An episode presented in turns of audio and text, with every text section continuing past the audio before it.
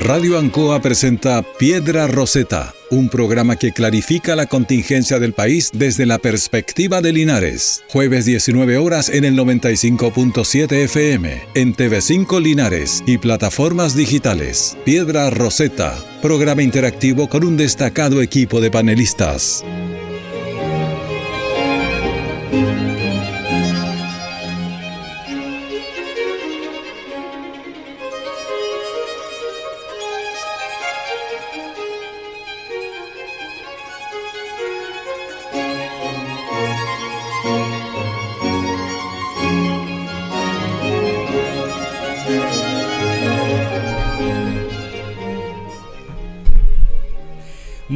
Tardes y bienvenidos a un capítulo más de Piedra Roseta, aquí por la señal de Radio Ancoa y a través también de nuestras retransmisiones los días domingos en Canal 5 de Linares.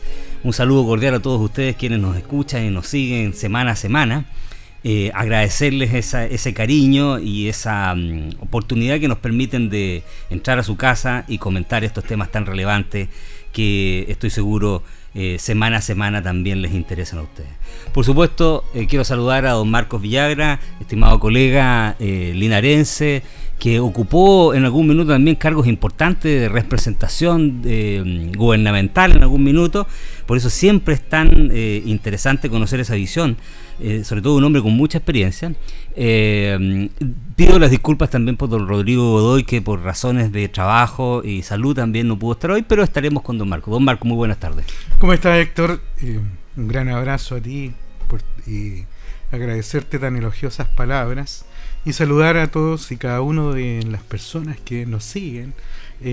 me han llamado muchas personas y han hecho bastantes comentarios del, del trabajo y la dedicación que estamos haciendo este programa de Piedra Roseta. Así es que encantado de que abordemos la política y la contingencia. Así es. Y bueno, y también agradecer, por supuesto, a la Radio Ancoa, al Canal 5, a los directivos de la Radio Ancoa, a todos los colaboradores, a Juan Carlos Aburto, eh, que nos permiten, ellos son los que nos, nos, nos, permiten, crearon este espacio y nos invitaron a participar de él y nos permiten dar a conocer estas ideas semana a semana.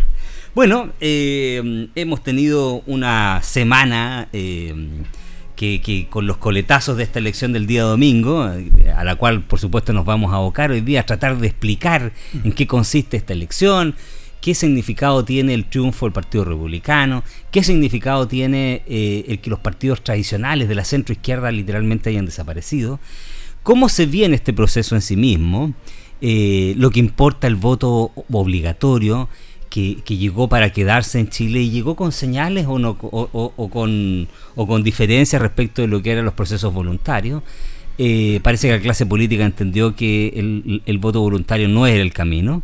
Eh, entonces hay muchas interrogantes, hay muchas dudas, hay consultas que hay que hacer, hay análisis que hay que hacer. Me gustaría partir en términos generales. Primero, ¿cuál es tu primer acercamiento, tu primer análisis a lo que fue el resultado de este, de este proceso electoral?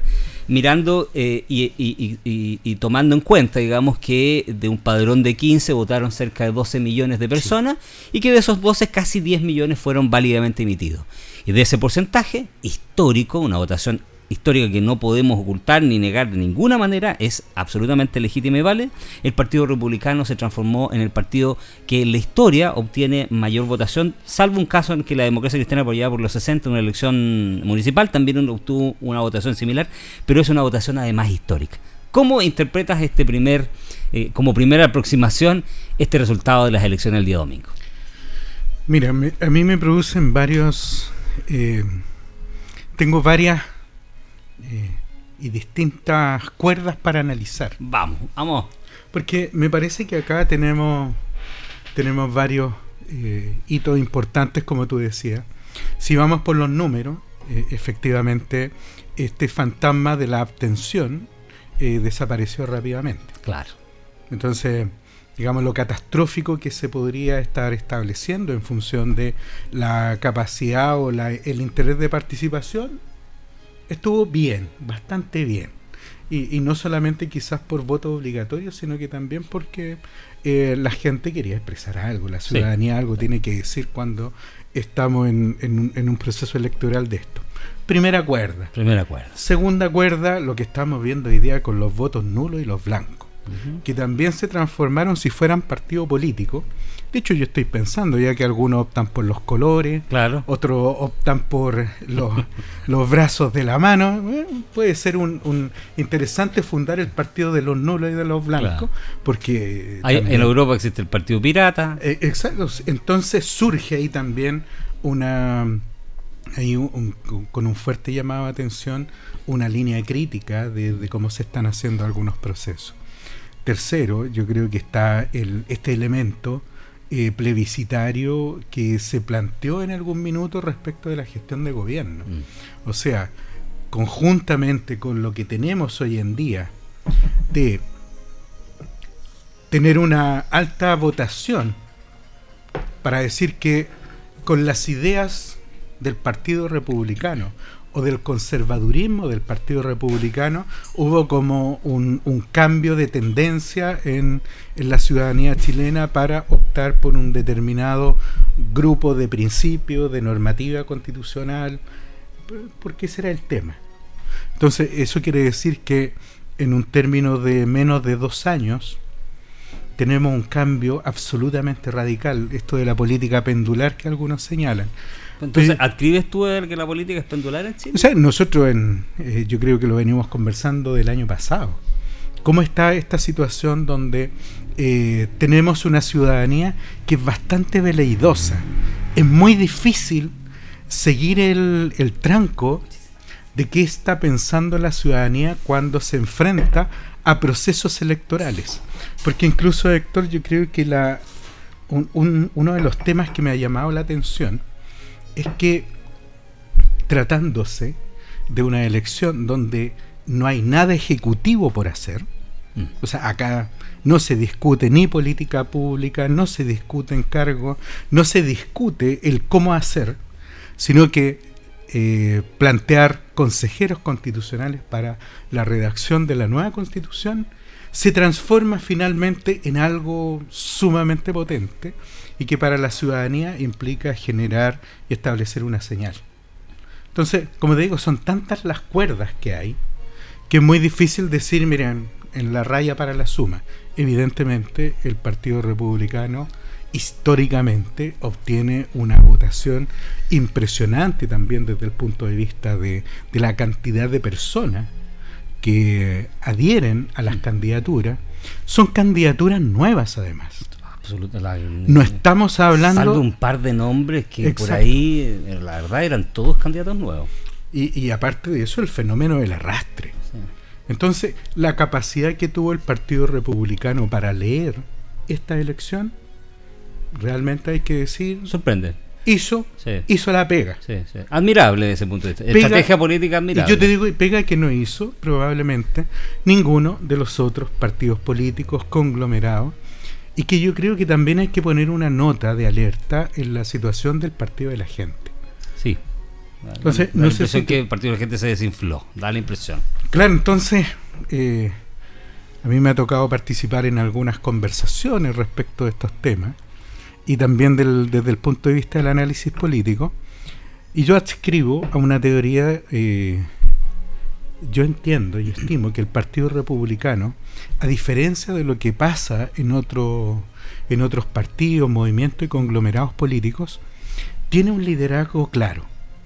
Tiene un liderazgo claramente determinado y no solamente que está respaldado por la figura eh, que representa José Antonio Cast, sino que tú sabes que además de eso mm. hay una base. Hay una orgánica, ideológica, identitaria, la, profunda. claro una base ideológica, identitaria, como tú dices, y que probablemente la lectura hace que para las personas hoy día tengan absoluta claridad respecto de quién está hablando. Y ese liderazgo, que lo conversamos en la sesión pasada, tiene que ver con, con cómo la gente percibe a quién tú le vas a entregar el galardón para que pueda comandar un proceso tan importante como es la redacción de una nueva constitución política. Y en tiempos de incertidumbre, definitivamente, eso es lo que busca la gente. Eh, por algo los partidos tradicionales que han ido, eh, que se han ido, eh, digamos, deshaciendo de a poco o, en una especie de nebulosa, han ido disgregando sus planteamientos apuntando como literalmente como lagartija, aunque suene feo hacer la comparación, pero lagartija que busca el sol en algún minuto del día. Los partidos tradicionales eh, se fueron acomodando a las circunstancias de las leyes o las ideas que eran más populares en cada momento y eso la gente lo resintió. Porque finalmente, eh, si tú miras el resultado de las elecciones, los dos partidos eh, mayoritarios de ambos bloques son el Partido Republicano y el Partido Comunista. Y ambos tienen posturas muy claras evidentemente eh, equidistante infinitum, pero eh, muy claras. Y eso en estos tiempos de ciertas incertidumbres, no solo en Chile, sino en el mundo en general, donde está, donde eh, las ideas políticas, los postulados en general están como licuosos, encontrarse de repente cierta certeza sean estas certezas extremas o no extremas, pero certezas al fin y al cabo, a la gente finalmente le termina eh, sonando como ese, ese tronco que encuentras en el río cuando te estás ahogando, es un salvavidas finalmente. Oye, ¿tú crees que en esto eh, hay un efecto sanción todavía? Porque se discutió harto si estábamos hablando que la elección, y sobre todo pensando, eh, comparándolo con la convención constitucional, eh, rechazada, cuyo texto fue rechazado el 4 veces, si esto era precisamente lo que faltaba. O sea, no solamente hubo un rechazo al texto, sino que esto es decir, ¿saben que No solamente no nos gustó el texto, sino que además tampoco los queremos en esta nueva... Claro, ¿Tú crees que hay un efecto también en esto cuando el elector tiene que enfrentarse a la papeleta? Sí, a ver, eh, todas las elecciones eh, dependen de eh, porque finalmente, finalmente las elecciones tienen un componente anímico. En todo proceso de elección hay un componente anímico. Y ese componente anímico de quien emite el voto, del votante, evidentemente está empapado con la situación por la que está pasando. Si hoy Chile estuviese creciendo al 5% y la delincuencia estuviese completamente controlada, te aseguro que Boris arrasa. Y todos los partidos cercanos al presidente Boris arrasan. Y estaríamos hablando hoy de cómo las ideas de este nuevo progresismo se concretaron en Chile, etc. Pero evidentemente con una situación con, con desempleo alto que se sigue manteniendo, con una inflación que si bien ha bajado pero todavía está alta, con una desinversión en el país evidente, eh, la situación económica está complicada y con la violencia desatada en los dos flancos, evidentemente la gente, quiera o no quiera, hace o efectúa una sanción o aplica una sanción. Porque está en la esencia del ser humano castigar a quien no lo está haciendo bien. Eso es simple. Ahora, déjame hacer un análisis respecto a lo que tú planteas al principio, porque fíjate que yo también al principio fui de la idea de, de esto de la teoría del péndulo de que en general eh, eh, somos medios bipolares, disculpe que utilice esta expresión, pero que un día estamos con la luna, otro día con el sol, un poco como eh, da la impresión que los chilenos hemos ido variando de formas tan extremas entre la izquierda, ultra podría ser la ultra izquierda, el Partido Comunista Frente Amplio, y ahora la ultra derecha, el Partido Republicano, siguiendo el mote que ponen los analistas internacionales, porque no es necesariamente lo que pueden ser así, digamos, pero para comprarme ese discurso. Eh, pero fíjate que escuché un análisis que me hizo mucho sentido y que yo he ido también eh, masticando hace un tiempo a propósito de si esto es necesariamente expresión de un péndulo. Porque, claro, a primeras luces da la impresión que sí, fuera un péndulo. Hace dos años estaba ganando el presidente Boric con una votación importante, pero ahí hay que hacer un punto. Y luego el, proceso constituyente anterior también completamente del mundo de la izquierda. Pero hay que hacer un punto que lo hizo Ascanio Cavallo, a quien yo creo que nadie podría decir que es un hombre de derecha. Y que plantea que la regla general en Chile fue el voto obligatorio. Y mientras hubo voto obligatorio en Chile, la derecha mantuvo un porcentaje de votos sobre al 40%. Hay un, un piso de derecha de 40% y lo vivimos en el plebiscito, y eso lo agrego yo, perdón, lo vivimos en el plebiscito del sí, no. Mm. 45% votó por la permanencia de Pinochet. O sea, no lo podemos obviar. O sea, el 45% de las personas en Chile deseaba mantener ese régimen militar. Con dictadura, con tortura, con todo. Deseaba mantenerlo. Y la izquierda, en el mundo de la concertación, tuvo que hacer un trabajo de marketing. Además de la realidad que había con censura de prensa, con todo, pero tuvo que hacer un trabajo de marketing que está muy bien reflejado en esta película que se llama No, si alguien no la ha visto, le aconsejo que lo vea, está en las plataformas audiovisuales, que es muy entretenida, pero además muy ejemplificativa de lo que fue ese proceso, porque fue un proceso de mucha televisión, cuando la televisión es muy importante. Entonces, Si tú sumas eso a que, y lo dice Escanio Caballo, tuvimos un intervalo de 12 años con voto voluntario, mm. ese voto voluntario no reflejaba la realidad de Chile. Porque el voto obligatorio era el que reflejaba la realidad de Chile. Porque mucha de esa gente dejó de ir a votar, pero no dejó de pensar en lo que pensaba, en lo que pensaba, en su ideología. Que como todo país que se está desarrollando, y aquí termino la idea, como todo país que está entrando en el ingreso medio, hoy estamos en la trampa del ingreso medio, pero que estamos pasando de ser un país mm. de tercer mundo a uno de segundo y mirando el primer mundo, en muchos aspectos nos volvemos un poco conservadores. Y ese conservadurismo que se empieza a notar cuando tú tienes una población mayoritariamente que se siente de clase media y que entiende que ganó ciertas cosas, de a poco empieza a mirar con un deseo de mantener esa situación. Mm. Y ese voto que daba la impresión que, o una sociedad que daba la impresión que había virado muy, muy a la izquierda, en realidad estaba deformada, y esto es lo que dice Ascanio Caballo, y me lo compro, estaba deformada por el voto voluntario. Y se pregunta, y me pregunto yo también, ¿qué hubiese pasado con voto voluntario, perdón, voto obligatorio en la elección del presidente Boric? Claro. Con la diferencia, si bien fue una diferencia de nueve puntos, pero ¿qué hubiese pasado con voto obligatorio? ¿Qué hubiese pasado con la elección de los constituyentes del proceso interior con el voto obligatorio? Entonces, es una pregunta que se hace legítimamente a Ascanio Caballo, pero que yo me la compro. Mira, yo ahí tengo, bueno, hago siempre un, punto respecto de eh, que se nos olvida y, termina siempre olvidándose nuestra raíz histórica. Nosotros venimos de una, de, una tradición bien feudal. Entonces, ese feudalismo... Campesina militar. Sí, y además eh, se va traduciendo en, en generalmente en darle mucho crédito al orden, frente a, los procesos que van, se van sumando. El hecho de que eh, nosotros eh, podamos convenir, por ejemplo, que no exista diversidad sexual, o que sancionamos eh, el aborto, o que determinamos ciertas reglas de conducta a nivel social, no quiere decir que eso no suceda. Claro.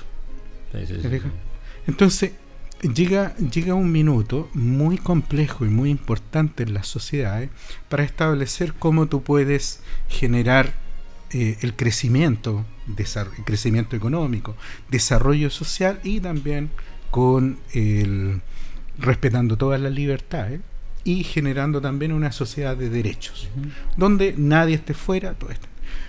Pero existen muchos fenómenos hoy día que no tienen una explicación desde la ideología política tradicional. Empecemos por la migración.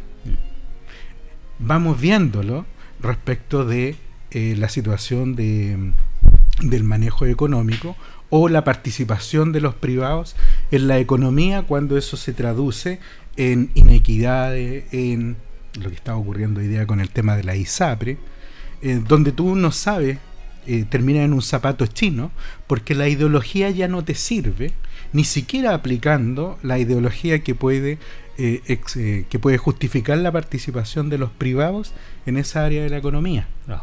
Entonces, yo creo que ahí es donde nosotros tenemos que empezar a mirar como sociedad, y ahí es donde nos faltan los liderazgos.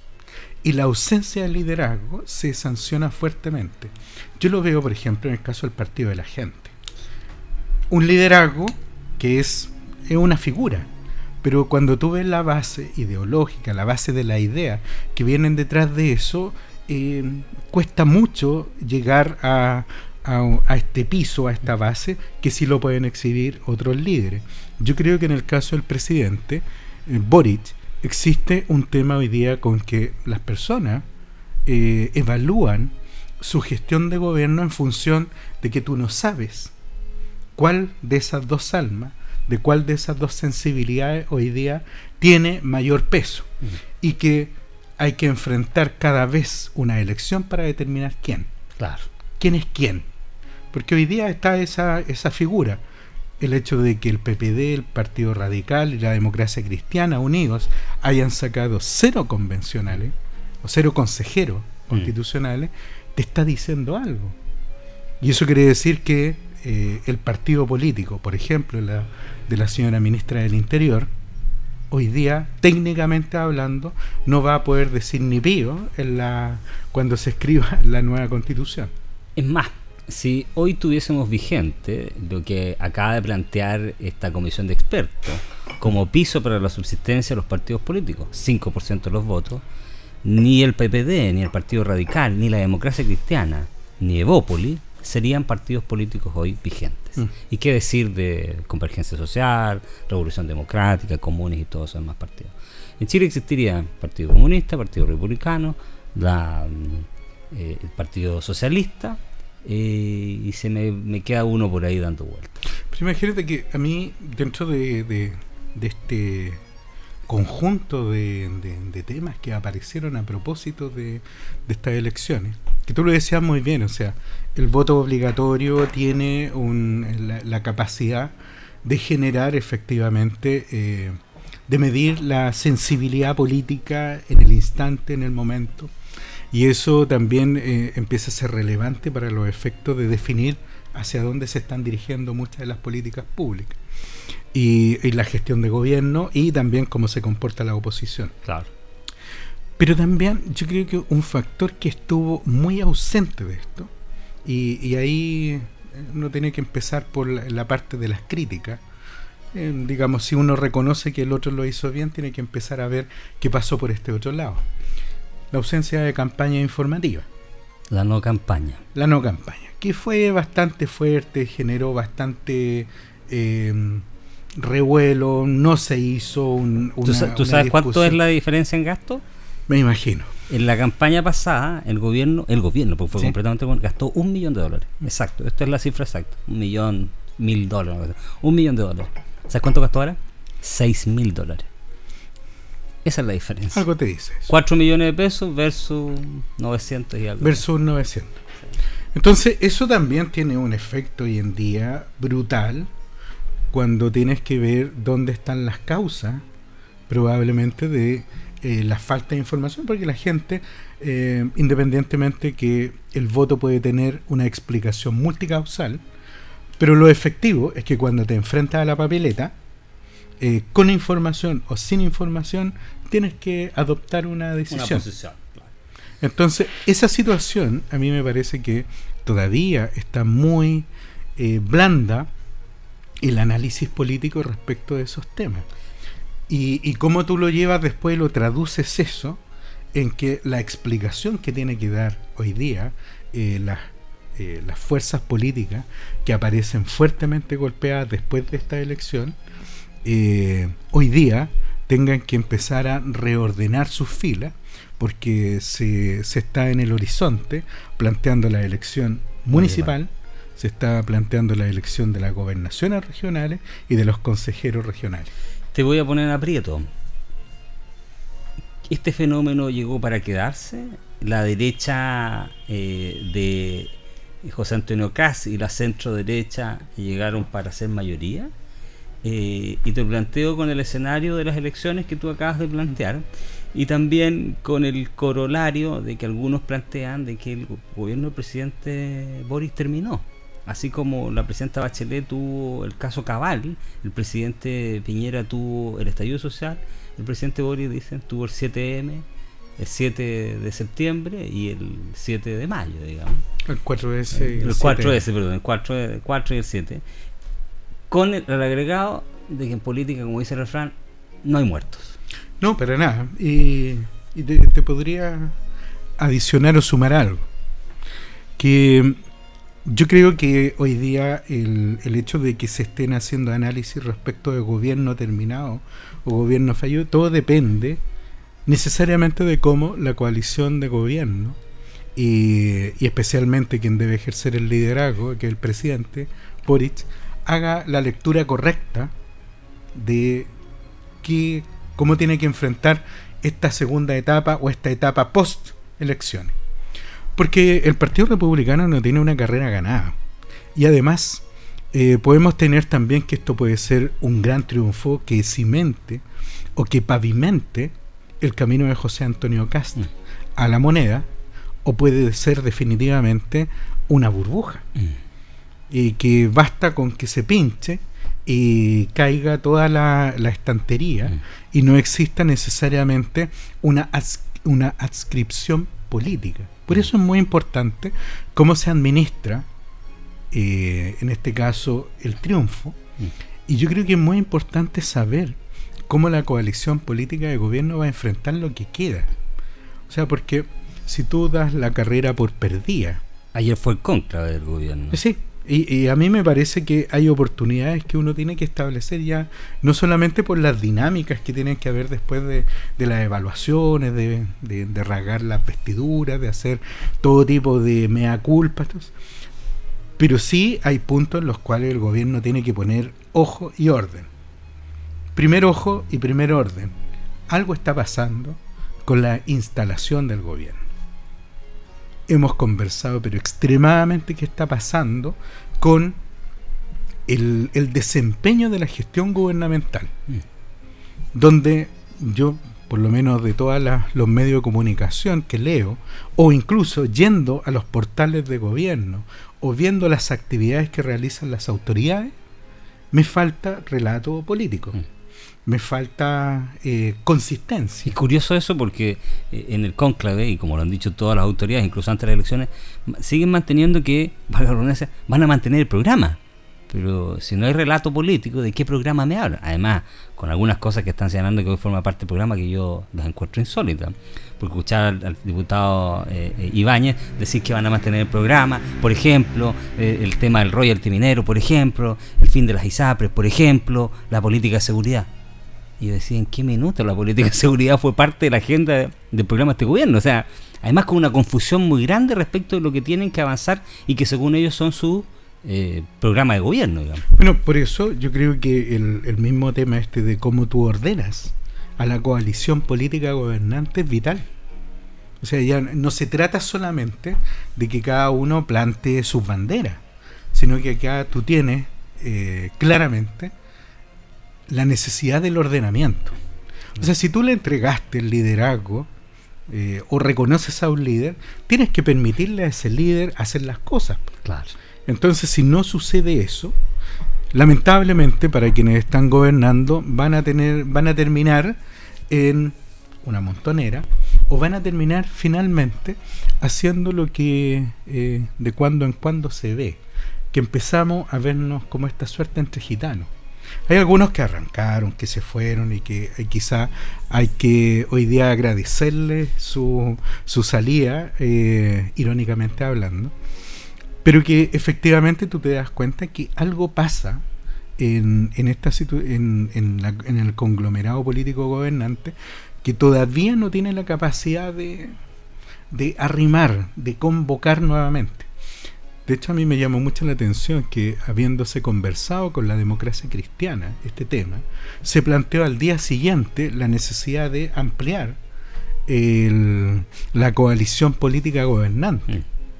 Y resulta que, eh, desde el punto de vista identitario, eh, la democracia cristiana tuvo que salir a decir, mira, nosotros podemos ver pactos políticos mm. para los efectos electorales, pero tenemos un una distancia sideral hoy en día con llevar adelante políticas públicas que nosotros entendemos que no están dentro del ideario de la democracia cristiana. Bueno, pero esas son las confusiones que siguen existiendo. Eh, estamos analizando, eh, eh, digamos, las consecuencias dentro del mundo de la vieja concertación y Partido Republicano, a esta hora aquí en Radio Ancoa, pero eh, esas son las contradicciones que llaman la atención, porque por una parte tú tienes un partido demócrata cristiano que está muy a la izquierda de lo que fue históricamente la democracia cristiana, encabezada por Jasna por Oeste, y por otro lado tienes un mundo que pretende mantener su vieja vértebra o su columna vertebral de centro, ¿ah? Encabezado hoy por los pocos en que encabezan ese movimiento, que sería la diputada Joana Pérez, el diputado Aedo, que tú notas que tiene una impronta que pretende, Indurraga, el mismo Indurraga, mantener esa línea. Y ahí están en esa pugna entre dos almas, porque incluso plantearon van a tener un consejo ahora extraordinario, un, un, consejo programático, digamos, donde van a definir, porque efectivamente el presidente en este momento necesita de todos los apoyos que, pueda pirquinear, como dicen ahora en, la jerga periodística, porque si quiere sacar alguno de los proyectos que tiene, va a tener que mirar a ese otro mundo. Y evidentemente está mirando a otro mundo también, con el que eh, los guiños fueron desde el primer día. porque está claro que hay dos derechas. Hay una derecha que uno podría decir es una derecha de centro derecha, eh, la derecha tradicional, así como existe la izquierda y la, extrema izquierda, existe también una extrema derecha, vuelvo a insistir, utilizando las nomenclaturas tradicionales, no necesariamente yo escribo aquello, pero utilizándolas. Y eh, uno vio desde el primer día que Camila Vallejo, la ministra vocera, salió a plantearle loas a esa derecha que antes era vilipendiada, basureada y que resulta que ahora es una derecha democrática. Bueno, yo creo que esas son las trampas de, las palabras. Así como yo no creo que existan socialismo democrático eh, por oposición a algo no democrático, no sé si se puede hacer un juego de esa naturaleza. Pero el hecho de, mantener esa, esas palabras y esos motes terminan generando un efecto político complejo.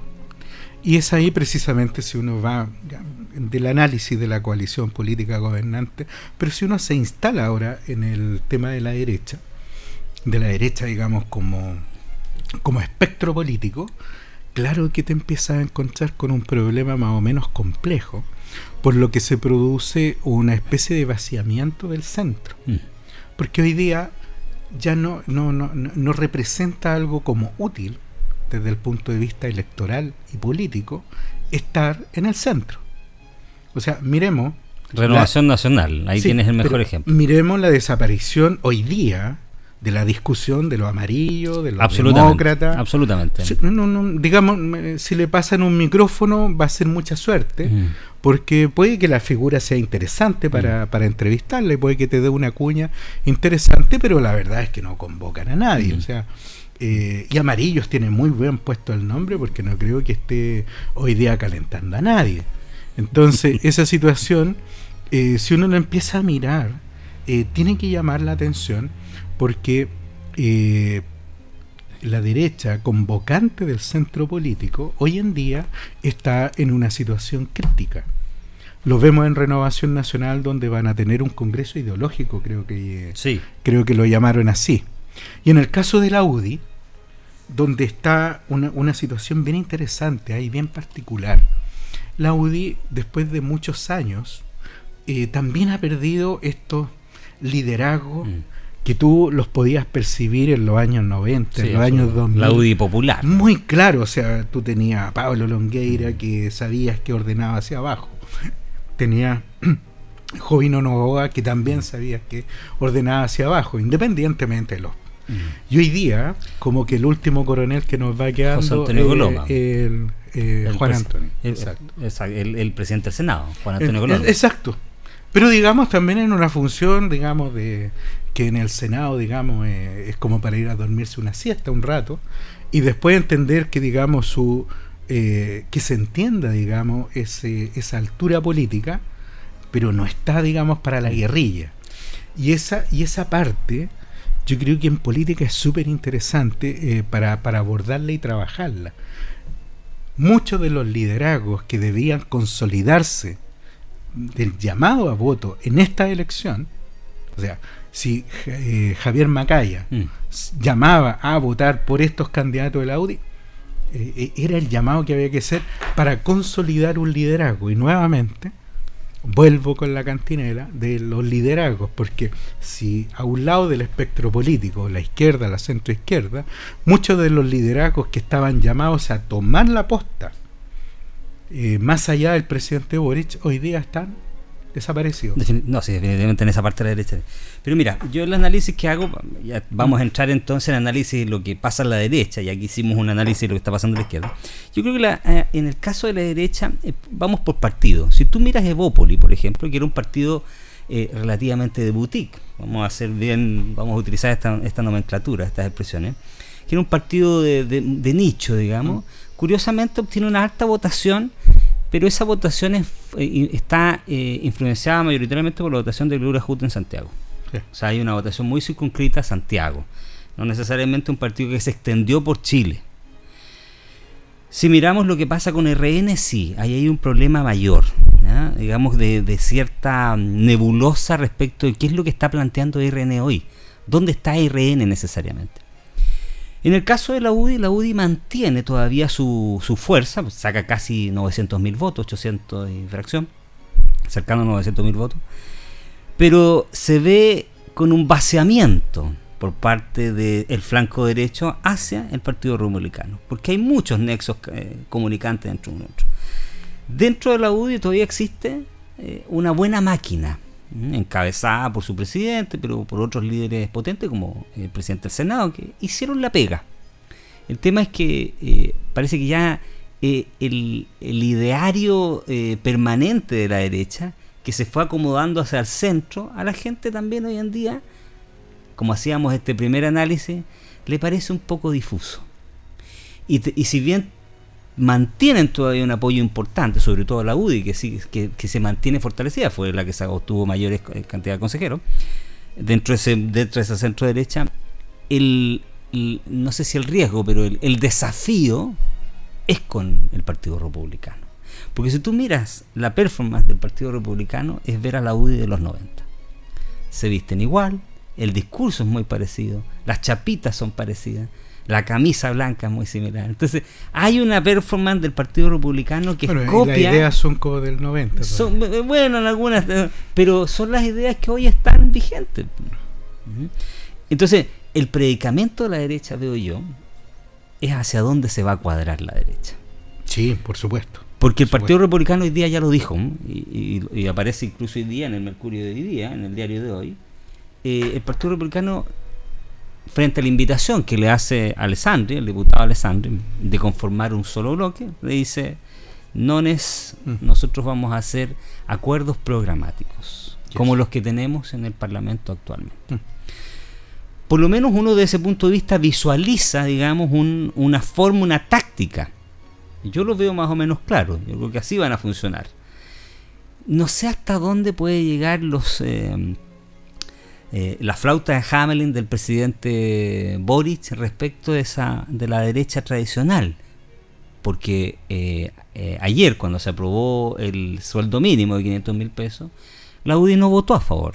Votó a favor Evópolis y votó a favor Israel. sí, una parte. Una parte. Entonces, vuelvo a insistir, está ese predicamento de hacia dónde va a ir la derecha. Si la derecha se va a cargar más hacia lo que es republicano o si se va a mantener este centro medio nebuloso que la gente de una u otra manera lo castigó un poco. Mira, si esto en, política, esto es o te separas o mueres. Que que en definitiva el el problema, por ejemplo, que hoy día está viviendo la democracia cristiana tiene mucho que ver con esto, que son partidos que crecen eh, a un punto de tal naturaleza que la sensibilidad interna empiezan a morderse entre ellas. Empiezan, digamos, no morderse, sino que una tirantez, y en vez de ser una fuerza que una, que sea muy centrífuga, pasa a ser mm. bien centrífuga. Sí, sí, sí. Todo para afuera. A expulsarlo. Y expulsa. Mm. Y en definitiva, cuando tú tienes que decir qué diferencia hay, por ejemplo, entre lo que opinaba Yanna Proboste y Jimena Rincón, que estaban en el mismo partido, uno dice, oye, pero hay un mundo de distancia. Sí, pero hasta hace un tiempo no. Hmm. Y probablemente muchos de los electores de, de quienes eh, apoyaron en su oportunidad a muchos eh, políticos que salieron con votos de izquierda o centro izquierda o en algunos casos eh, que eh, se mantuvieron muchos años en el Parlamento con esa votación y que hoy día no están dentro de este mundo, también empieza a ser una situación compleja, me imagino, para la gente de la derecha. Porque si tú no viras en la dirección que te está señalando hoy día, por ejemplo, republicano, que ahí yo creo que eh, el tema estratégico y táctico ha sido bastante, bastante potente con una preparación que yo te podría decir que es de la Audi del 2.0. Sí. Quizás la Audi, en, en, este viraje que en algún momento dio, eh, lo, dijo Macaya, estamos pagando los costos. Claro, pero es por optar, y, imagínate que es salir fuera de alguna de las líneas fundacionales mm. de lo que propuso en su oportunidad Jaime Guzmán. Mm. Pero lo, lo curioso de, de, de, este tema para la UDI es que puede terminar transformándose para muchos en el partido que siempre debió ser. Claro.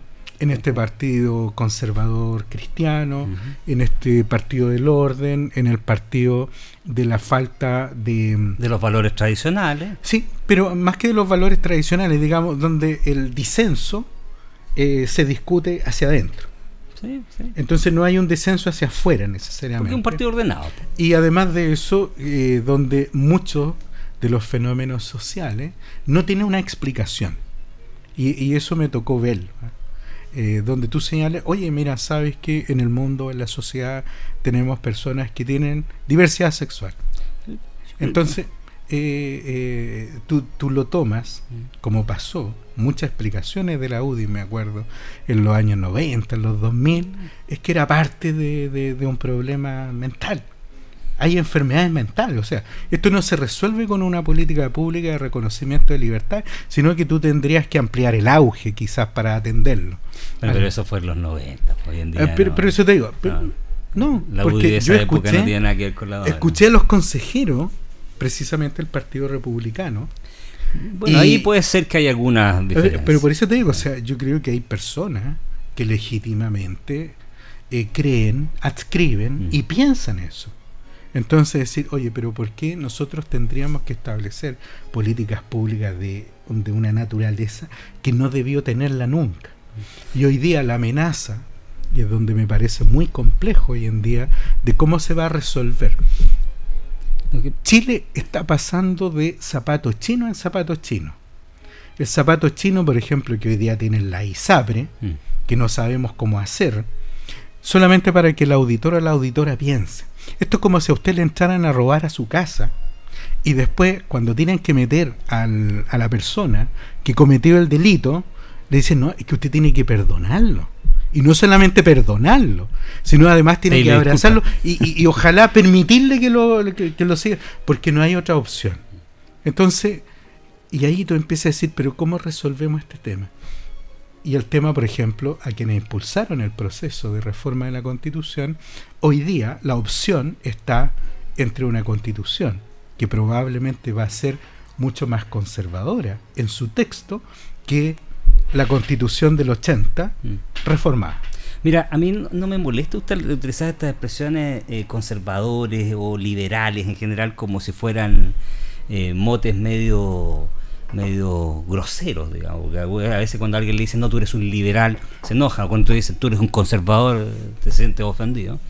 Porque finalmente, como lo hemos dicho aquí en este programa en algunas ocasiones, eh, quizás uno de los problemas de las derechas en el mundo, sobre todo después de, los 90 en adelante, desde curiosamente desde la caída del muro del Berlín y de del fracaso de los socialismos reales o los científicos, digamos, mm. fue que eh, la izquierda fue muy hábil en levantar banderas de lucha que, no que habían fracasado, pero inventarse unas nuevas. ¿Cuándo habías tú visto al Partido Comunista hablar de feminismo? Es un partido que era históricamente machista. O de la diversidad sexual. O de la diversidad sexual o de los pueblos originarios. Jamás, pues esos no eran banderas de lucha.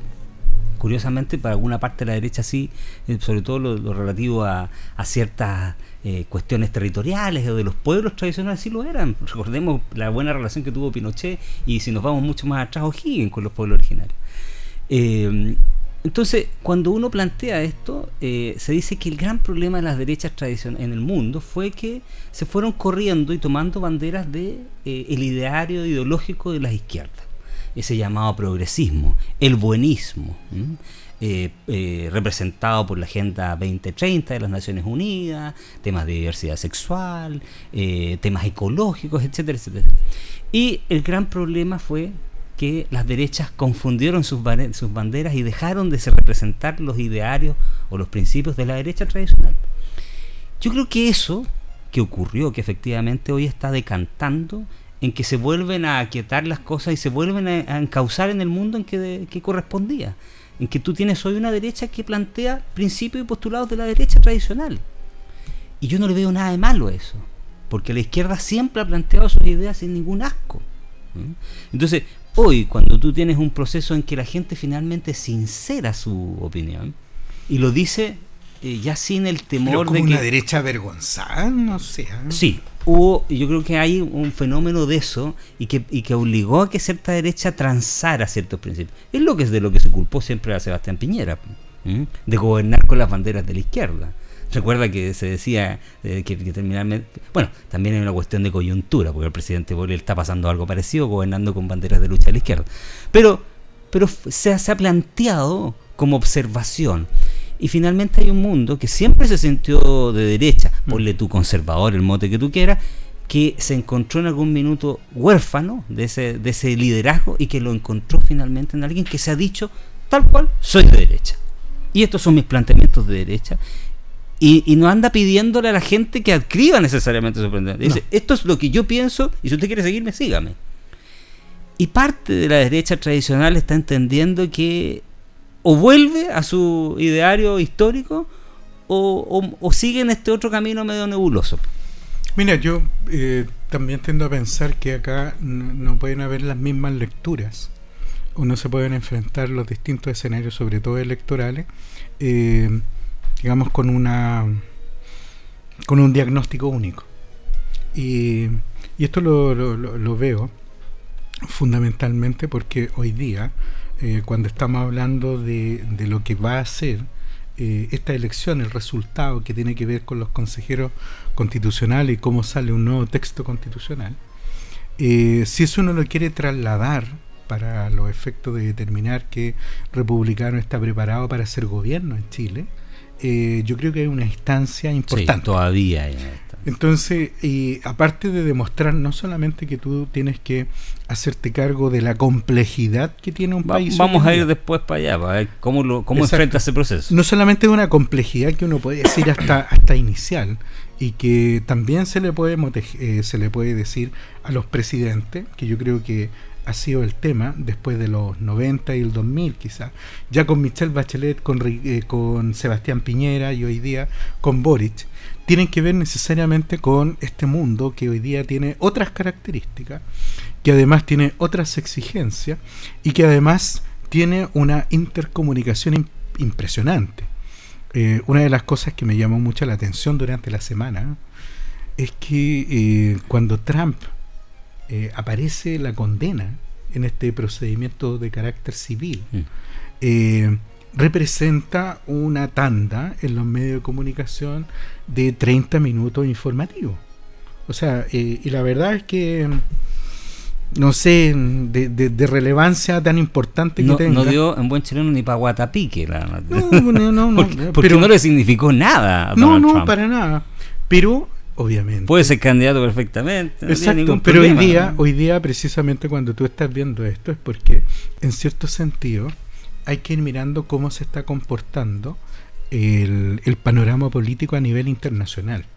Entonces, si hoy día quisiéramos ver qué está ocurriendo eh, con los resultados del Brexit, qué está pasando ahí eh, con Inglaterra, qué está pasando en Italia mm.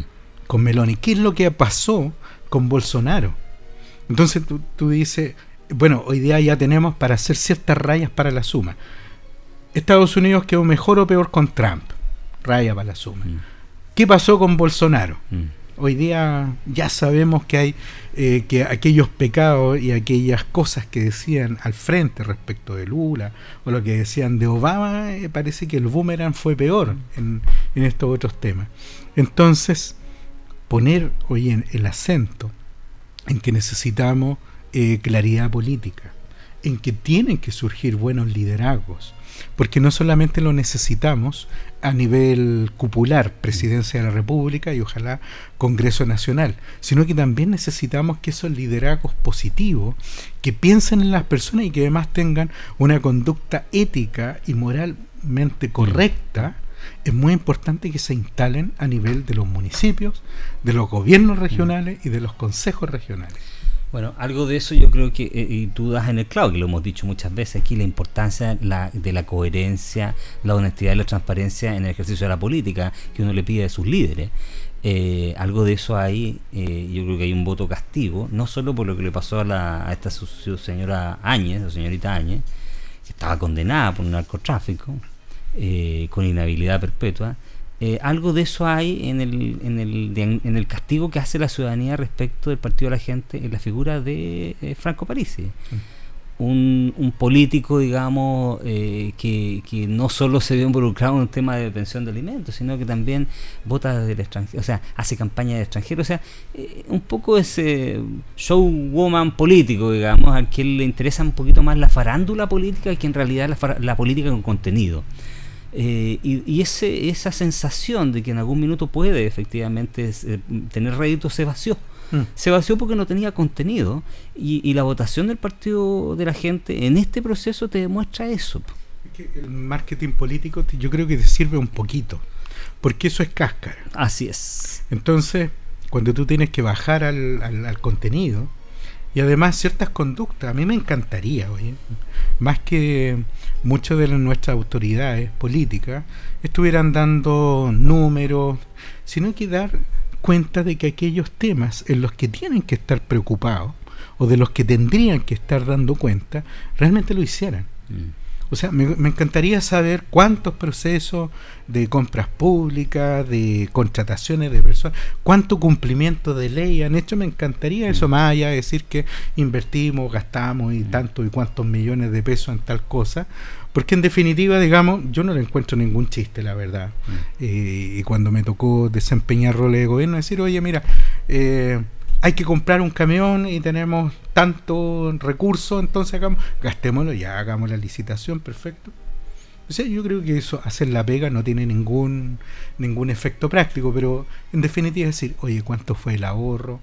cuánto nos demoramos en el proceso, realmente mejoramos la capacidad de gestión, respetamos los derechos de las personas que están involucradas, no solamente en mi círculo cercano o, de adhesión, mm. sino precisamente de aquellas personas que no comparten mi diario. Entonces, porque la diversidad que existe en el trabajo municipal o en el trabajo regional, incluso país, te obliga a trabajar con el otro. Y eso, no me cabe ninguna duda, que el presidente Boric lo ha tenido que entender, pero de una manera brutal. Al punto que si tú lo miras hoy en día, la agenda que tiene el gobierno yo creo que está dominada por los aspectos de seguridad, orden público, y los temas que antiguamente eran como la bandera, como tú decías, de lucha, de la izquierda o la centroizquierda, como igualdad remuneracional, justicia mm. remuneracional, retributiva. claro, eh, la justicia eh, tributaria mm. y 20.000 cosas más. Hoy día las personas dicen, mire, la verdad es que podemos discutir esos temas en la medida en que tengamos una cierta garantía de orden público mm. Y de seguridad. Y ojo, que hay que tener cuidado si eso tú lo transformas en un derecho. Mucho cuidado.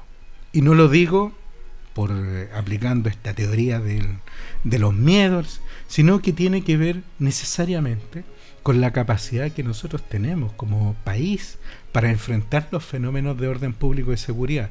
Lo dijimos en su oportunidad, por inteligencia, por número de efectivos mm. policiales uniformados y además pensando en que el mundo está teniendo hoy día una situación de crimen que es bastante compleja. Nosotros solamente lo hemos visto en poquito aquí con el tema del narcotráfico, o ahora que está saliendo con fuerza un, fenómeno criminológico más distinto. Pero en el mundo, ay, ay, ay, Dios mío, que, cuesta... Mira, solo para darte un ejemplo, escuchaba el otro día en la radio un canal eh, ecuatoriano que hablaba precisamente de por qué había triunfado la derecha en Chile, etcétera Y ellos daban cuenta de algunos fenómenos interesantes. Fíjate que en la estadística, en Chile hay cuatro eh, asesinatos por eh, 100.000 personas. Ese es el. Eh, pero Ecuador, por ejemplo, tiene 27 asesinatos. México, sobre 100. Sobre 100. Eh, Brasil 90 y algo, mm. Argentina 17, nosotros estamos en 4. O sea, efectivamente tenemos un tremendo problema, pero eh, ¿dónde está? Eh, ah, estamos años luz de lo que pasa en otros países. Pero ¿dónde está la diferencia? Es que nosotros hasta el 2019 teníamos el 1 punto algo. 2. Como mucho. O sea, si tú hoy día se incrementa la tasa de 4 a 8 en un 50%. Exacto. Entonces, esa es la sensación. Esa, es la sensación. Entonces, la ciudadanía, evidentemente, percibe eso. Porque estaba acostumbrado a vivir en una sociedad distinta. ¿ah? Y cuando tú tienes liderazgo, y con esto vamos cerrando porque vamos a ir a la pausa necesaria, digamos, unos minutitos más, para hacer el, último análisis previo a, la pausa. eh, cuando tú tienes una sociedad que se da cuenta que tiene liderazgos que eh, no, no observan esa... Esto es como lo que pasa con la fiscalía, que finalmente no persigue el delito pequeño de, bagatela, pero es el que más afecta a la ciudadanía. Cuando tú tienes una clase política que no percibe esa sensación ¿ah? y que en un minuto hasta la valida, tiene consecuencias electorales. te vuelvo a insistir, cuando el presidente Boris marchaba adelante los carabineros en la, Plaza y, todo, y, Camila Vallejo también, y distintos otros actores de la política contingente actual, y hoy están con un discurso pro seguridad, la gente no les cree. Entonces, esa coherencia de la que tú hablas, del liderazgo, se ve en entredicho porque la gente no es tonta. Versus un candidato como José Antonio Caz, que vuelvo a insistir que es muy interesante, porque José Antonio Caz ha recorrido el país varias veces y lo ha dicho, pero tú no lo ves haciendo campaña proselitista, probablemente tal, sino que simplemente hablando desde una coherencia en sus ideas desde ese periodo hasta ahora. Pero, Quiero seguridad, eh, creo que hay que cambiar estas cosas, hay que aumentar la dotación de carabineros, hay que hacer una zanja en el norte, hay que controlar la inmigración. Y el tiempo le dio la razón porque el presidente Boris terminó haciendo exactamente lo mismo. Claro, pero yo te insisto, todavía estamos en la fase de, digamos, interpretando los efectos de una elección que la verdad no va a tener ningún cambio en los temas de gestión política, gestión ejecutiva. No, eso está entonces, pero... Entonces, a mí lo que me, lo, lo, que me pasa con, con este tema es que finalmente el gobierno lo que tiene que hacer es la lectura correcta para decir, bueno, desde qué, desde dónde nos paramos a hacer una gestión que sea distinta, distinguible, que marque un, un, cambio de posición para las personas. Porque así como tú señalabas, quizás la política del péndulo puede ser una situación que hay que analizarla a la luz del, del voto obligatorio, yo creo que también hay que ver el tema de, la, de, de cuando se establecen estas contradicciones absolutas. Y yo creo que eh, para los auditores y auditoras deben estar también pensando que en muchas situaciones han tenido eh, posiciones que son muy difíciles de explicarlas cuando tienes que abordar eh, las capas de los grises. por ejemplo, no queremos inmigrantes, yo he escuchado en muchos lados, pero si tú fueras inmigrante te gustaría un trato distinto. y ahí empiezan el tema de los más iguales y los menos iguales. Porque yo creo que la cancha, y es donde precisamente hoy día tendría que existir una explicación de republicanos, así cuando yo escuché a un consejero, imagínate, ¿ah? a un consejero electo, que me parece que el que tuvo la más alta votación. Silva. Silva. Y le piden explicar cómo va a resolver el tema de la inmigración, que fue parte de su... Dijo que no sabía. No tengo idea. Entonces no sé cómo se hace. Perfecto. No sabe cómo hacer. ¿Tiene que saberlo? No, porque va a escribir la constitución y no va a hacer política pública. Claro. Entonces, pregunta. Es que ahí la pregunta fue tramposa, porque no tenía por qué saber hacer eso. Si, no, no es candidato a la presidencia de la República. Pero ahí es donde nuestro, nuestro amigo con cierta cintura política tendría que haber salido a responder. Y, y creo que lo menos que se le puede exigir a eso, así como en algún minuto los antecedentes eran debían ser impecables, hoy día tenemos un consejero electo que... Dos, dos. imagínate, consejeros electos mm. que tienen antecedentes de haber pasado por la vista mm. de, la justicia penal. Mm. Entonces, si alguien estima... Ahí, yo, no me pierdo. ¿sí? por eso, si alguien estima, creo, o considere que eh, en el momento de votar o en el momento de redactar no va a haber ahí un poquito de de, de, historia metida en esto, eh, mucho cuidado, porque no hemos, eh, eh, nos hemos cuidado suficientemente respecto de que lo que tiene que ver con droga ojalá no llegue mm. a la esfera pública. Mm. Por lo menos la ley lo dice. Que ustedes saben que los abogados que hayan defendido a personas que estén implicados en ley 20.000, la ley que la, ley de droga. La ley de droga no pueden ejercer cargos públicos, no pueden estar metidos en esto para evitar los vasos comunicantes. Y hoy día tenemos situaciones muy complejas. Bueno, em, es necesaria la pausa en este minuto porque yo sé que usted también la necesita allá en su casa. Nosotros vamos a la necesaria pausa y de regreso terminamos de analizar este proceso electoral recién acaecido. Vamos y volvemos.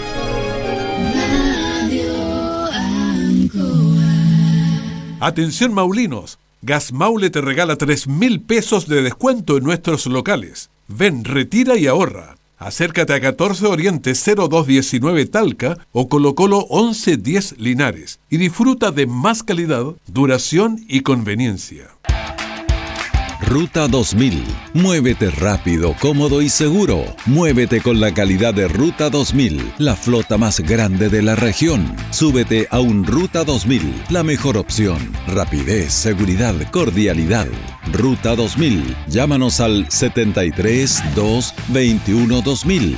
73 222 2000, 73 222 2001, 73 233 0911. Prefiera Ruta 2000. Ruta 2000. Elígenos porque simplemente somos los mejores. Vecinos y vecinas, desde marzo a octubre de 2023, el INE realiza la actualización presencial en tu región como parte de los preparativos para el Censo de Población y Vivienda 2024. Personal del INE tocará tu puerta para recopilar información sobre tu vivienda y personas que habitan en ella. Recuerda que puedes verificar la identidad del personal INE en el sitio verificador.ine.cl o escaneando el código QR de su credencial. Colabóranos en la preparación del Censo 2024. Infórmate si tu comuna será visitada en el 2023 en censo.cl o llamando al Centro de Atención Censal del INE al más 562-3246-1005. Instituto Nacional de Estadísticas, Ministerio de Economía, Gobierno de Chile. Bienvenidos a Clínica Macromédica centro de salud que le entrega una amplia gama de servicios en cómodos espacios, consultas médicas en variadas disciplinas, laboratorios para exámenes generales y específicos, escáner, radiografías, salas de espera, cafetería, estacionamiento. Clínica Macromédica, en Brasil 572 Linares. Atiende de lunes a viernes de 8 a 19 horas y los sábados de 8 a 13 horas. ¿Vas a realizar una quema controlada de residuos agrícolas y forestales? Recuerda que están reguladas legalmente, así que da aviso a CONAF en las oficinas habilitadas, donde te indicarán fecha, horarios y condiciones técnicas para realizar la actividad. Busca alternativas más sustentables y seguras para deshacerte de residuos agrícolas. Siempre debes tomar las medidas para mantener la quema bajo control, porque prevenir un incendio forestal es más fácil que combatirlo. Conoce más en conaf.cl y si ves una emergencia, llama al 130. CONAF Gobierno de Chile. Vecina, vecino, desde este lunes 8 de mayo, Gas Maule tiene nuevo horario de atención. Ahora podrás hacer tu pedido todos los días de 9 a 21 horas, incluso los domingos. Llama ahora al 800-800-980 y disfruta de más calor con Gas Maule.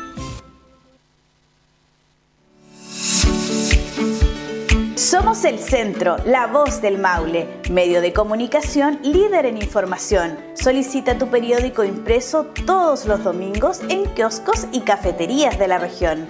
Búscanos en arroba elcentro.cl en Instagram y Facebook. Nuestra página web www.elcentro.cl arroba elcentro.cl en Twitter, El Centro TV en YouTube. Infórmate antes que todos y recibe en exclusiva el periódico digital suscribiéndote a través de www.elcentro.cl. La voz del Maule, el centro eres tú.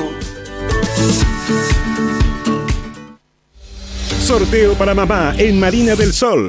Este sábado 13 de mayo no te puedes perder los grandiosos sorteos que Marina del Sol tiene para ti. Podrás ser el ganador de uno de los premios de hasta 2 millones de pesos a repartir en créditos promocionales y hasta 3, 3, 3 millones de pesos a repartir en efectivo. Te esperamos sábado 13 de mayo desde las 22 horas. Casino Marina del Sol. Juntos, pura diversión. Más información en marinadelsol.cl. La primera vez que lo vi fue en la casa de la Cata. Fue amor a primera vista. No lo podía dejar de mirar porque era muy atractivo. Sentía su calor, amiga. Y eso que estaba sentada lejitos. Y un día me lo traje a vivir conmigo. El gordo era el más contento. Tú también. Enamórate de los calefactores a pellet Amesti. Búscalo en amesti.cl. Amesti. Calor sustentable.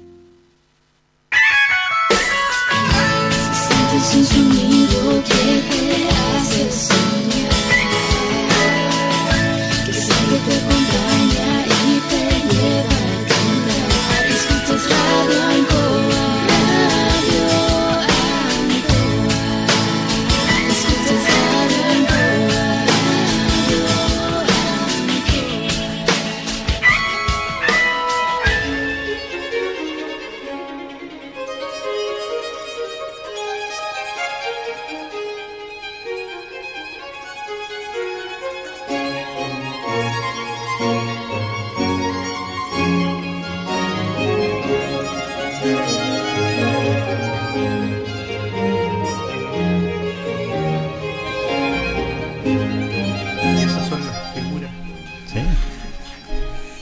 Bueno, estamos de vuelta ya luego de la necesaria pausa y me acaba de informar eh, la dirección del programa que nuestro programa, baja la redundancia, está saliendo en vivo por Canal 5 y que se retransmite el día domingo. Así que yo corrijo ahí porque eh, efectivamente, si usted quiere ver en directo el programa, también puede verlo a través de la señal de Canal 5. De hecho, una auditora y, también televidente, la señora Julia Uribe, me estaba señalando eso, que no estaba viendo. No está. Saludos. Saludos a la señora Julia Uribe y a todos los que también se conectan a través de la señal de Facebook, que siempre eh, nosotros también estamos pendientes de la señal de Facebook y saludos a todos aquellos que se conectan a través de esa señal. Y por supuesto a todos ustedes que nos siguen semana a semana en este programa de necesaria conversación y análisis eh, político, social, económico. Eh, a veces la pasión nos, nos mueve más para los temas políticos, pero siempre tratamos de mantener un momento para analizar también otro tipo de situaciones. Sin embargo, como la cuestión de la elección del fin de semana es eh, la noticia, todavía nos quedan algunos temas para analizar.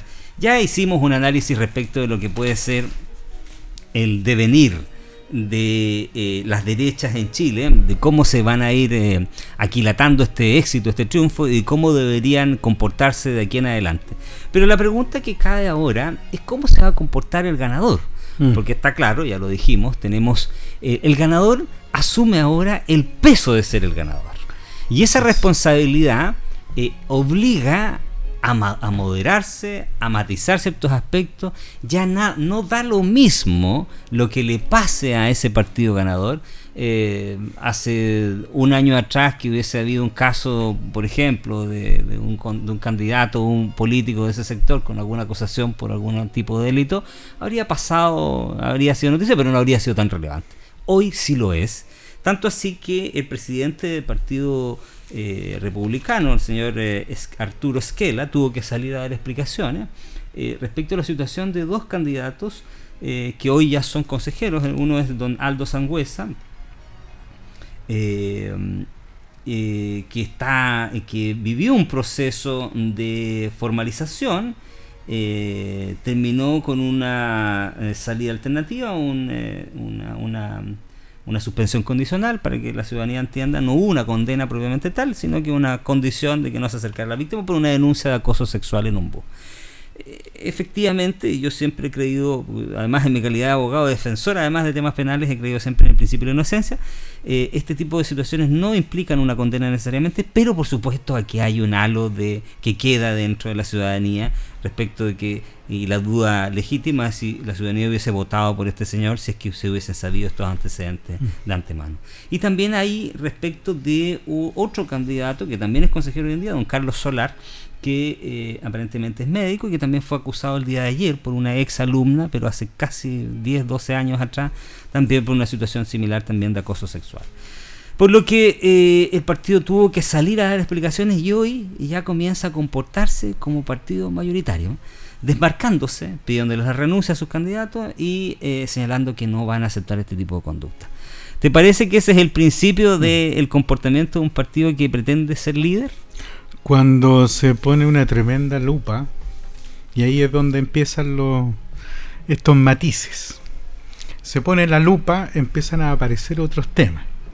Y, y claramente la ciudadanía hoy día eh, tiene que, y, específicamente las personas que han resultado electas, tienen que dar una explicación concreta, muy correcta, eh, frente a estos temas. Eh, y evidentemente el partido algo tiene que decir respecto a este tema. Fue muy crítica la situación de la candidata Añez frente a la situación que tocó vivir por una condena, dos condenas, dos condenas. Eh, por ley de droga y, y, la bandera de lucha de ella en su momento y su, su, candidatura estaba cimentada en los temas de orden público, seguridad y, y, y, y Dios santo. El diablo vendiendo cruz. Pero además, sobre todo lo que nosotros hemos explicado respecto de la impecabilidad de los antecedentes para poder participar en estos procesos que son absolutamente relevantes. Me preocupa hoy en día eh, cómo este Consejo Constitucional va a enfrentar estas situaciones, dado que uno de los, de los temas más discutidos respecto de la Convención Constitucional cuyo texto ya sabemos fue rechazado el 4 de septiembre, tuvo que ver buena parte de la votación, estuvo condicionada por la conducta, por los antecedentes, por, la forma y por el comportamiento precisamente de los consejeros. Así es. Entonces, hoy día cuando el resultado puede ser, todavía falta una elección. Mm. Y, esa elección va a estar eh, necesariamente gatillada por el nuevo texto que se ponga encima mm. De la eh, y se someta a la aprobación. Ahora creo que es eh, a favor o en contra, algo así. Creo que ya no es apruebo o rechazo. Lo más probable es que se matice. entiendo que hubo, un, cambio en esto. y es precisamente eh, determinar si estas conductas, estas formas, el, el, desempeño de los consejeros constitucionales y, y esta historia que traen necesariamente va a terminar tiñendo eh, una elección a la cual nos vamos a enfrentar eh, a finales de este año respecto del nuevo texto constitucional. Creo que los partidos políticos hoy día, eh, y ahí es donde precisamente la institucionalidad tiene que funcionar, y no creo que sea necesario que funcione después de. Mm. O sea, tiene que haber un análisis, no solamente de, del ideario político que estén impulsando, sino también de cómo está la historia, la trayectoria, qué es lo que ha pasado. Y, si esa situación va a ser relevante el momento de que tienen que enfrentar elecciones de tanta trascendencia como la que hoy día estamos viendo. Y evidentemente hoy día republicanos que tienen la tremenda lupa encima, va a tener que dar varias explicaciones respecto de cómo va a ser después la reacción del texto ¿Qué va a pasar con la comisión de expertos si este efectivamente este texto propuesto empiezan a funcionar en, junio? Ah, en junio, exactamente. El nuevo Consejo Constitucional. Y ahí viene una tarea bastante fuerte, bastante difícil, creo hoy día, porque el, el texto que se estaba que están discutiendo en la comisión de expertos. Es que un mes todavía para terminar. Exacto. Y eso vamos a tener que ver cómo se va a empezar a hacer el comportamiento. ¿Cuánto, cuánto efecto genera esta elección en este el comportamiento mismo? Sí, sí yo creo que va a tener harto. A ver, pero antes que entremos al comportamiento del, del, Consejo Constituyente Constitucional propiamente tal, de cómo se va a elaborar, eh, eh, eh, cómo se va a comportar, te hago una última pregunta para cerrar el tema mm. político propiamente tal respecto de la, de la, del comportamiento de estos partidos. ¿Qué tendría que pasar? Para que este liderazgo del Partido Republicano y de la derecha como está en este minuto decayera y reviviera la vieja concertación, reviviera eh, en mayor medida eh, eh, a pro dignidad, digamos, el Frente Amplio Partido Comunista. ¿Qué tendría que pasar en la política chilena para que esto variara radicalmente de nuevo? Mm. ¿Qué ves tú que puede pasar? Y te pongo, no te pongo el escenario del plebiscito, te pongo el escenario de las elecciones municipales. Ah, claro. ¿Qué tendría que pasar? O aquí ya las cartas están echadas? No, no, para nada. Yo creo que ahí es donde precisamente tienen que venir las lecturas correctas. Y yo digo lectura correcta en el sentido de que la elección municipal tiene claramente otros contenidos, otros ingredientes, y, y probablemente el elector tenga otro otro nivel de pensamiento respecto de lo que se va a proponer respecto de las nuevas los nuevos ediles a nivel de concejalía y también respecto de los alcaldes. y gobernadores y consejeros regionales. consejeros regionales, va a ser una elección larga. Cambia, cambia completamente la visión. Incluso yo creo que hoy día el cuestionamiento que van a tener muchos de los alcaldes es enfrentar hoy día estos procesos de probidad de pública, mm. que yo creo que va a ser el gran tema que se va a tomar la elección de municipal. Mm. Fundamentalmente la elección municipal porque en la medida en que hoy día tenemos muchos alcaldes cuestionados, tenemos muchos temas que están provocando bastante impacto público, acá en la región todavía no tenemos algo complejo, pero si uno va a Ñuble, va a Biobío, va a, O'Higgins, para qué decirlo en la región metropolitana, donde hay muchos temas que están eh, poniendo en jaque a los actuales ediles, mm. independientemente del partido político en el que estén. esto es transversal. Lo vemos con Hasler, lo vemos con el exalcalde Torrealba, lo estamos viendo mucho en, lo que pasa en Ñuble con las investigaciones del Ministerio Público y eso yo creo que está generando hoy día una corriente eh, a nivel ciudadano que va a hacer otras exigencias mm. para sus autoridades y para quienes se presenten a dirigir los destinos de los municipios. Mm. Y creo que si hay una lectura correcta, como te digo, respecto de los partidos políticos, de efectivamente establecer quiénes van a ser los candidatos. Y ahí nuevamente volvemos a los liderazgos comunales, vamos a volver a los liderazgos políticos locales, ver cómo está ese comportamiento. Y creo que si uno empieza a hacer las rayas para la suma, ahí empezamos con otros problemas. Bueno, pero quizás la diferencia eh, respecto de lo que puede pasar en la elección municipal, que siempre han sido distintas por, mm. varias razones, pero eh, podría darse primero porque eh, si bien el Partido Republicano va a ser la primera vez que se, que se mida y se pese en una elección de este tipo, tiene una ventaja, y es la ventaja de la pristinidad de lo, de lo nuevo, de lo Nobel. Eh, de que no ha tenido candidatos a alcaldes, mm. no ha tenido candidatos a concejales, digamos, que, puedan mostrar una historia, y le puede pasar exactamente lo que pasó con los candidatos a constituyentes. Lo decíamos de récord antes de iniciar el programa, salvo uno o dos nombres, no conocíamos a nadie. Exacto. Pero resulta que precisamente esas ideas eh, impulsadas por estas personas, que eran literalmente desconocidos, fueron las mayoritarias y fueron las exitosas. ¿Por qué no puede pasar eso mismo en una elección municipal? Y por otra parte, yo veo que lo que sí podría ocurrir y cambiar un poco, mover un poco la brújula, sería que el presidente Boric se afianzara en la política, en, esta política de seguridad, que diera golpes efectivos a, eh, sobre todo la Araucanía, que es quizás eh, esa espina más dolorosa, permanente, porque la situación de la migración se está ido controlando de a poco, pero lo que sigue latente como una llaga, una espada de Damocles que está a punto de caer sobre la cabeza del presidente, es la situación de la Araucanía.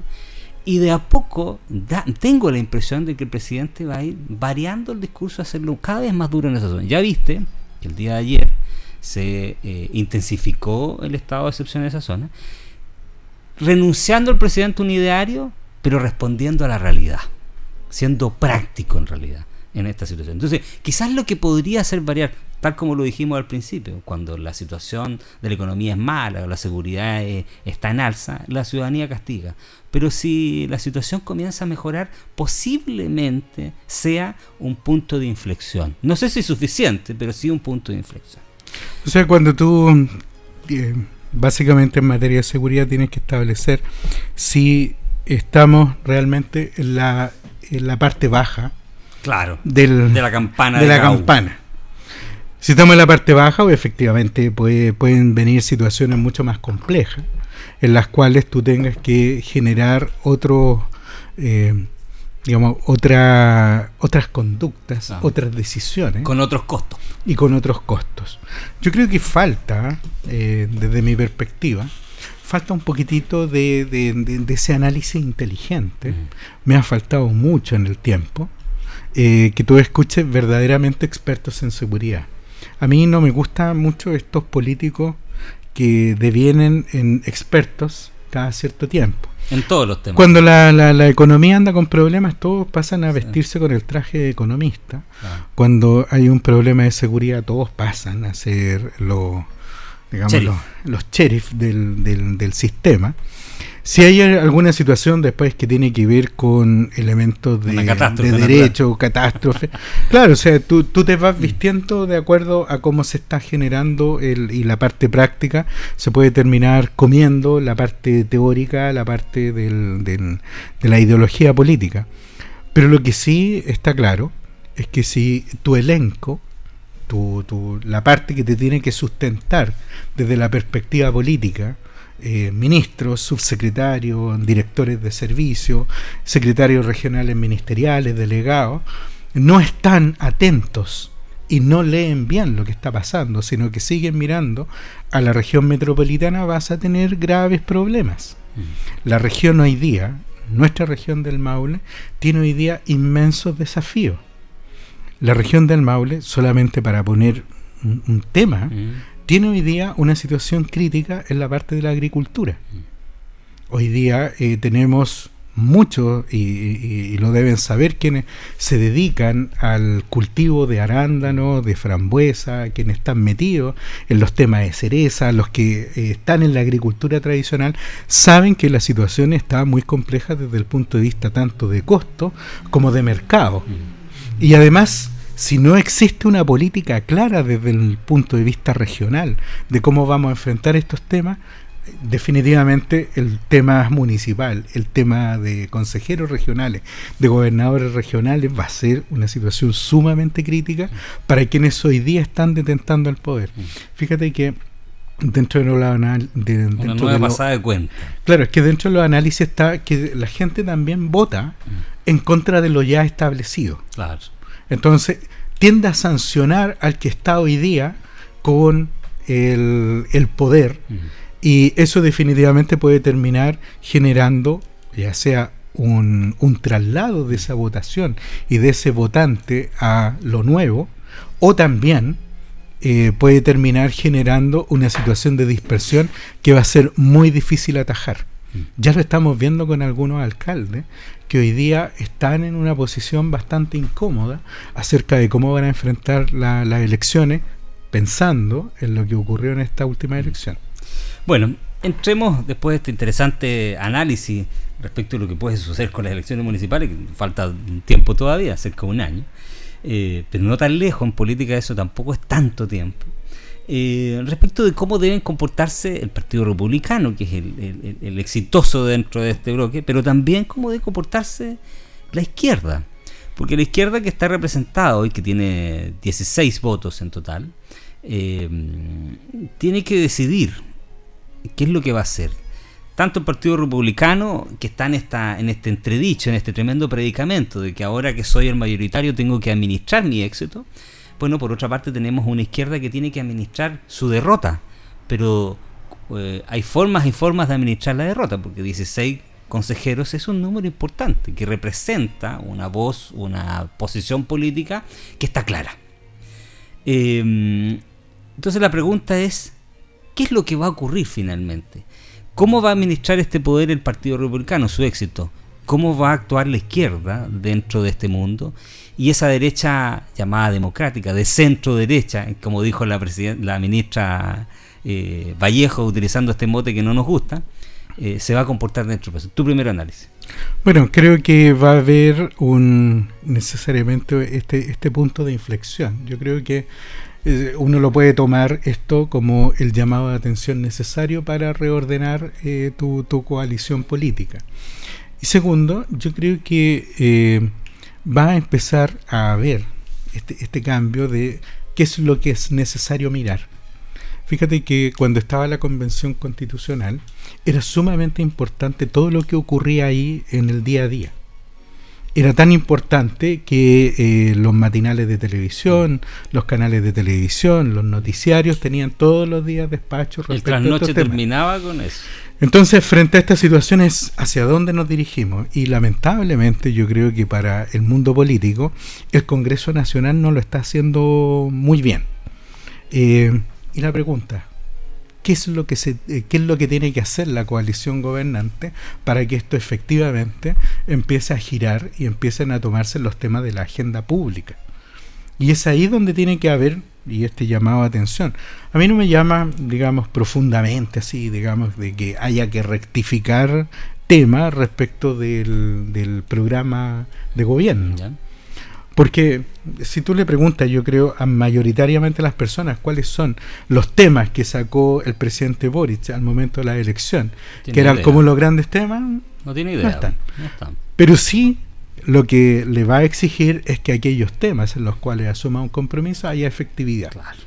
Entonces, si tú comprometiste y tomaste como un gran tema la seguridad las 40 horas, la, la justicia remuneracional, y hoy día el tema de la seguridad pública, y efectivamente tienes eh, saldos positivos, tienes que administrarlos de una manera tal que en definitiva termines quitándole el tema a quienes lo han enarbolado como algo propio o parte de su ideario. Mm. Entonces, yo creo que ahí es donde precisamente está el llamado de ordenamiento necesario a la coalición gobernante Si la coalición gobernante no lee bien, si la coalición gobernante no termina ordenándose detrás del liderazgo que hoy día está establecido por, por la norma, por el presidente de la República, puede terminar en una situación muy compleja. Pero, eh, ¿cómo crees que va a actuar finalmente el conglomerado? Planteemos la, izquierda, porque yo tengo una opinión. yo creo que para dónde puede ir. Eh, ¿Cómo crees tú que va a actuar? ¿Va a actuar buscando los consensos con la derecha? ¿Va a, va a actuar manteniendo sus banderas eh, ideológicas e identitarias firmemente? ¿Cómo va a actuar? No, no, no. Yo creo que en este caso siempre va a primar la, el pragmatismo político. ¿Y por qué va a ser así? Por cuestiones que son necesariamente naturales y propias del poder. El poder en cierto sentido va ordenándose de tal manera que tú lo puedas mantener ya sea eh, dirigiendo o después siendo una oposición. Pero lo que no te puede ocurrir es diluirte a tal punto que en definitiva termines desapareciendo. Mm. Que puede ser un problema de la lectura que hicieron algunos movimientos políticos al momento de leer el tema constitucional. Yo creo que los que van a estar con un problema bastante más complejo son hoy día los que optaron, en cierto sentido, por el centro, mm. eh, a contra, digamos, eh, contra realidad. Porque hoy día lo que tú necesitas es que este ordenamiento, de una u otra manera, tienes que tomar una decisión. Tienes que decantarte por algún lado. Eso es lo que está. La o sea, hoy día la gente, la gente está en, en, esa posición y yo te digo, incluso veo eh, que el hecho de que el, el, centro, muchos dicen, no, tenemos que volver todo al centro y todo el tema, hoy día precisamente es un llamado contraintuitivo. Ya no parece ser ese el camino. Y nos queda un minuto, pero ¿qué va a hacer el Partido Republicano? Antes de que yo te, dé mi análisis final. Yo creo que por eso el Partido Republicano hoy día está haciendo su congreso, está haciendo su llamado al ordenamiento. Y además de eso, yo creo que el Partido Republicano tiene que poner más nombres.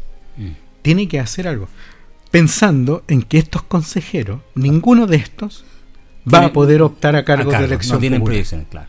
Bueno, mira, solo para cerrar finalmente esta idea, ya nos quedan escasos minutos, el tiempo siempre se va volando en, los medios de comunicación y sobre todo en la radio. Em, yo creo que el Partido Republicano tiene un tremendo desafío que es administrar este éxito, pero también la derecha, la centro derecha tiene el desafío de volver a restablecer eh, esos principios eh, fundamentales de que son clásicos de la derecha, pero una derecha moderna. Y creo que el gran desafío del Partido Republicano va a ser cuántos de esos postulados que le permitieron ganar esta elección y a la derecha mantenerse con una tremenda votación todavía se van a mantener este proceso en este esta nueva constitución. ¿Cuánto de eso se va a ver plasmado? Creo yo que eh, el Partido Republicano tiene que ser muy pragmático. Eh, yo, si fuera republicano, cosa que no lo soy, pero si fuera republicano y tuviese que transar algo, yo no transaría en dos cosas. Definitivamente una agenda de seguridad muy fuerte, eh, con aspectos relativos al derecho de propiedad, que está más o menos claro, pero que en todo lo que tiene que ver con seguridad estableciese una agenda muy fuerte, eh, fortaleciendo el Ministerio Público, la Defensoría de las Víctimas, lo que tiene que ver con las policías, mantendría fuertemente mi discurso en esa área, que es la que permitió que el partido consiguiera esa votación. Y por otro lado, y yo creo que esta va a ser la gran negociación, gran, el candado, la llave para modificar la constitución. Claro. El gran proceso de modificación de la constitución. Porque si tú estableces un sistema muy permeable, esto va a ser un, puede ser un triunfo pírrico. Es mm. decir, para hoy, hambre para mañana.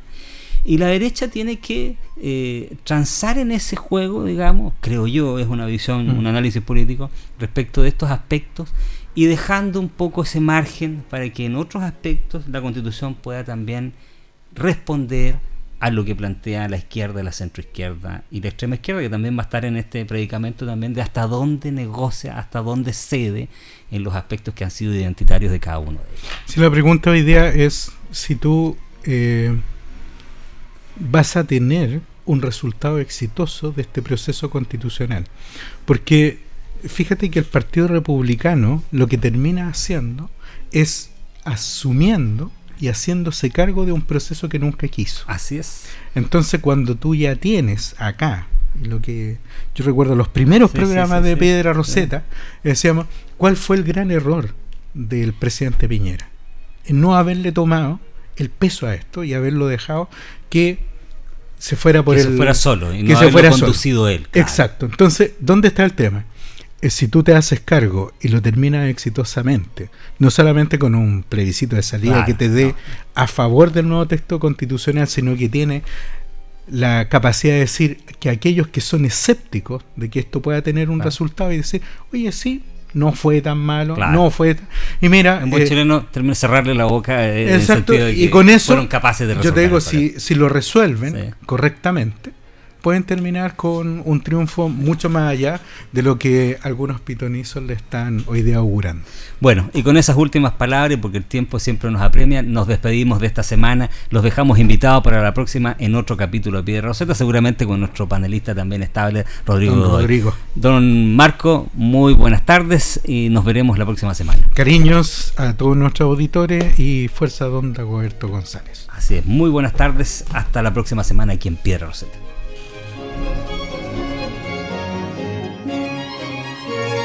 Radio Ancoa presentó Piedra Roseta, análisis de la actualidad y la importancia de conocer el nuevo orden. Informarse es vital.